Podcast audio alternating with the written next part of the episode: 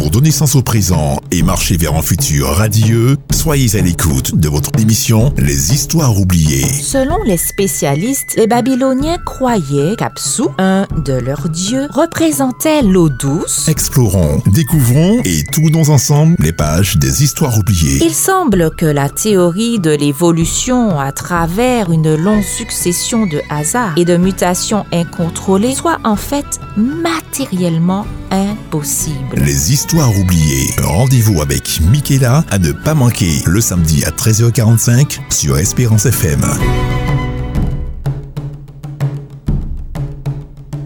Voici les Histoires oubliées.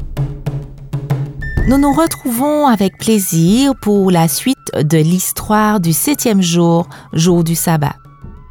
Au cours du précédent épisode, nous avons considéré le contexte dans lequel le passage du samedi au dimanche pour les chrétiens s'est effectué. Contexte de rébellion des Juifs contre l'impérialisme romain. Mais bien avant, nous avons vu que les Juifs et chrétiens partageaient le même lieu et le même jour d'adoration, à savoir le sabbat du septième jour donné par le Dieu créateur.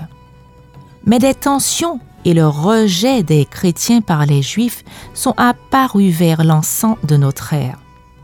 L'un des déclencheurs était le changement de la liturgie juive qui mettait au pilori les chrétiens.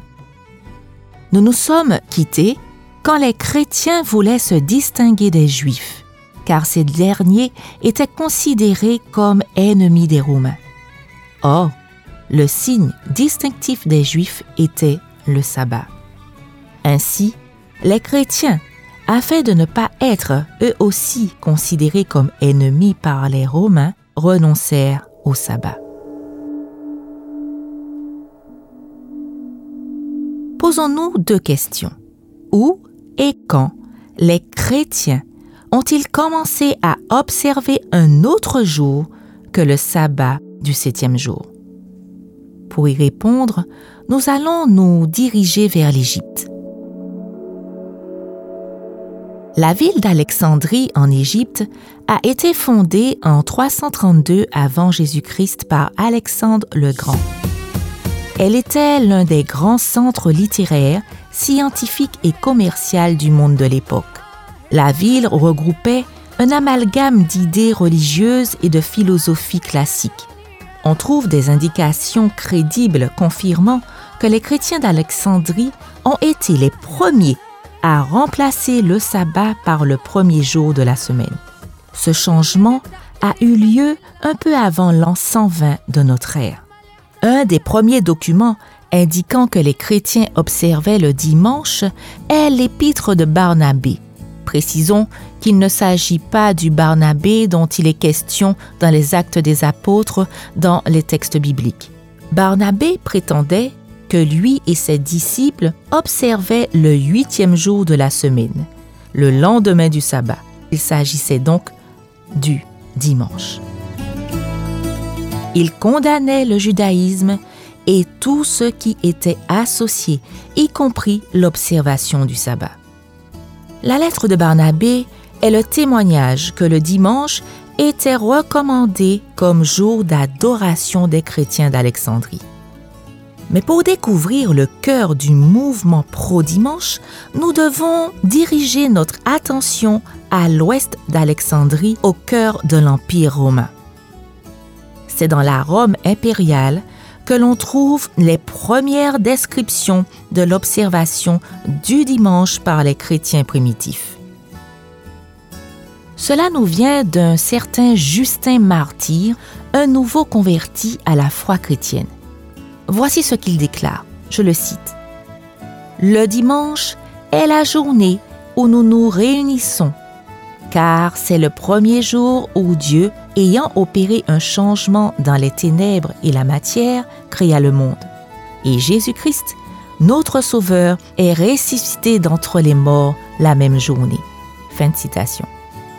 Quelque peu mal à l'aise avec le reniement du sabbat du septième jour, les chrétiens de l'Église primitive qui observaient le dimanche avaient besoin d'une justification théologique.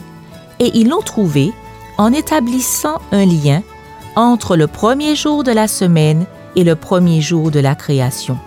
Ce montage créé niait par conséquent l'autorité du Christ qui s'était lui-même proclamé maître du sabbat du septième jour de la création. Marquons une pause car nous sommes arrivés à un moment décisif de l'histoire du septième jour, jour du sabbat. Ce que nous comprenons, c'est que les convertis au christianisme à Rome ont marqué une rupture théologique d'avec les apôtres du Christ qui, comme leur maître, observaient le sabbat du septième jour. En d'autres termes, le sabbat du septième jour commençait à perdre ses racines bibliques, sa source et sa signification spirituelle. D'autant que le dimanche était vu comme un remplaçant plutôt attrayant. Mais pourquoi le dimanche était vu comme un remplaçant plutôt attrayant? Parce que le dimanche commençait à dégager une certaine aura. Il était dans la religion païenne une journée de réflexion sur le soleil et d'adoration du soleil. Le dimanche comme journée d'adoration du soleil était le courant religieux des Romains, mais également des Égyptiens, des Babyloniens, des Perses. À titre d'exemple, en l'an 31 avant Jésus-Christ, date à laquelle les historiens marquent le début de l'Empire romain sur un plan mondial, Octavien, connu sous le nom de César Auguste après avoir vaincu les forces d'Antoine et de Cléopâtre, en retournant à Rome afin d'y régner, avait fait expédier deux grands obélisques. Vous savez, c'était un signe bien visible que Rome avait conquis l'Égypte, mais c'était également un présent au soleil. D'ailleurs, sur l'un d'eux, notamment celui placé au cirque Maxime, on peut lire ceci. César Auguste dédie ce cadeau au soleil car l'Égypte a été conquise. Pourquoi un obélisque comme cadeau au soleil? Je rappelle qu'un obélisque est un monument monolithe élevé utilisé notamment dans l'architecture sacrée de l'Égypte antique. La base de l'obélisque est quadrangulaire, taillée et formée, montant, très élancé. Il est terminé par une pointe, le pyramidion. C'est la version que nous connaissons aujourd'hui, mais il faut savoir que dans l'Antiquité égyptienne, les obélisques étaient taillés dans un bloc de granit rose. Ils étaient associés au culte de Ré, le dieu soleil. Plus précisément, il symbolisait un rayon de soleil figé pour l'éternité. Mais il est également considéré comme un symbole de fertilité au regard de son aspect phallique. Il symbolise aussi la croyance de l'élévation de l'âme après la mort vers le ciel, d'où son utilisation dans l'art funéraire. Si nous retrouvons les obélisques un peu partout aujourd'hui, il faut savoir que Rome est connue pour la ville d'Europe à en avoir le plus. En effet, elle en possède 13 à chacun des 13 points les plus importants de la ville. Le plus connu est celui du Vatican sur la place Saint-Pierre.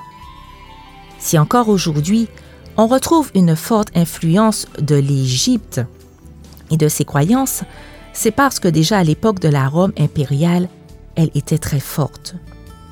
Nous venons de voir d'ailleurs que César Auguste a eu l'occasion de matérialiser son culte et l'adoration du soleil par le biais des deux obélisques rapportés à Rome. Le culte du soleil était donc couramment pratiqué et le dimanche le jour dédié au dieu soleil. Des documents en date du milieu du premier siècle indiquent combien l'adoration du soleil était populaire. Nous avons comme autre preuve la commande du célèbre empereur Néron qui chargea un sculpteur de créer une statue de près de 40 mètres de haut à l'image de sa propre tête à la façon du dieu soleil. Adoré par les empereurs, le dieu soleil l'était également par les soldats romains sous le nom de Mitra. Le culte de Mitra est un culte à mystère apparu pendant le deuxième siècle avant Jésus-Christ en Perse. Les militaires romains trouvaient que Mitra était une divinité attrayante. Il était un dieu guerrier, Il était un dieu dans une religion hiérarchique dans laquelle on pouvait progresser de grade en grade comme à l'armée. Et de plus, il s'agissait d'une croyance qui alliait fraternité et camaraderie, lien que l'on retrouve au sein de l'armée. C'est à cette même époque que l'on entendra parler de soldats romains qui, revenus d'Orient, eh se tournaient vers l'est face au soleil levant afin de prier. C'est aussi à ce moment qu'apparaît à Rome la mention Deus Sol Invictus, ce qui signifie l'invincible Dieu Soleil. L'importance du culte d'adoration du Soleil dans l'Empire romain trouvera son apogée à l'époque d'Aurélien, empereur de 270 à 275 de notre ère. Il établira une religion d'État qui comprendra l'adoration de l'empereur ainsi que l'adoration du Sol Invictus. Il tentera d'unifier toutes les religions sous le Dieu Soleil. Il était donc inévitable que des éléments païens d'adoration d'origine égyptienne, perse et romaine s'introduisent dans le christianisme. Les chrétiens de l'Église primitive étaient en minorité dans un monde clairement païen. Un monde qui adorait des dieux mythiques, les empereurs décédés, le soleil. Les chrétiens, à l'époque de l'hégémonie de la Rome impériale, ont petit à petit montré une rupture avec les fondements bibliques concernant l'adoration de Dieu le jour du sabbat. Une rupture avec l'Église apostolique et avec Jésus-Christ dont ils étaient les disciples.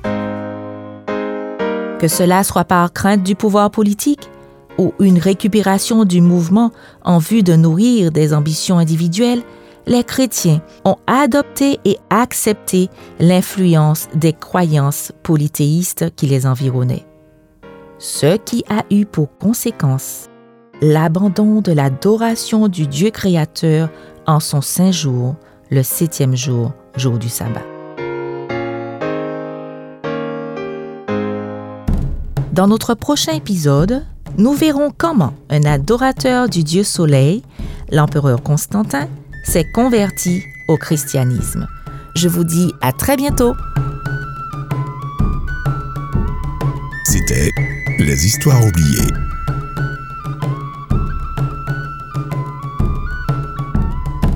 Donner sens au présent et marcher vers un futur radieux, soyez à l'écoute de votre émission Les Histoires oubliées. Selon les spécialistes, les Babyloniens croyaient qu'Apsu, un de leurs dieux, représentait l'eau douce. Explorons, découvrons et tournons ensemble les pages des Histoires oubliées. Il semble que la théorie de l'évolution à travers une longue succession de hasards et de mutations incontrôlées soit en fait matériellement impossible. Les Histoires oubliées. Rendez-vous avec Michaela à ne pas manquer le samedi à 13h45 sur Espérance FM.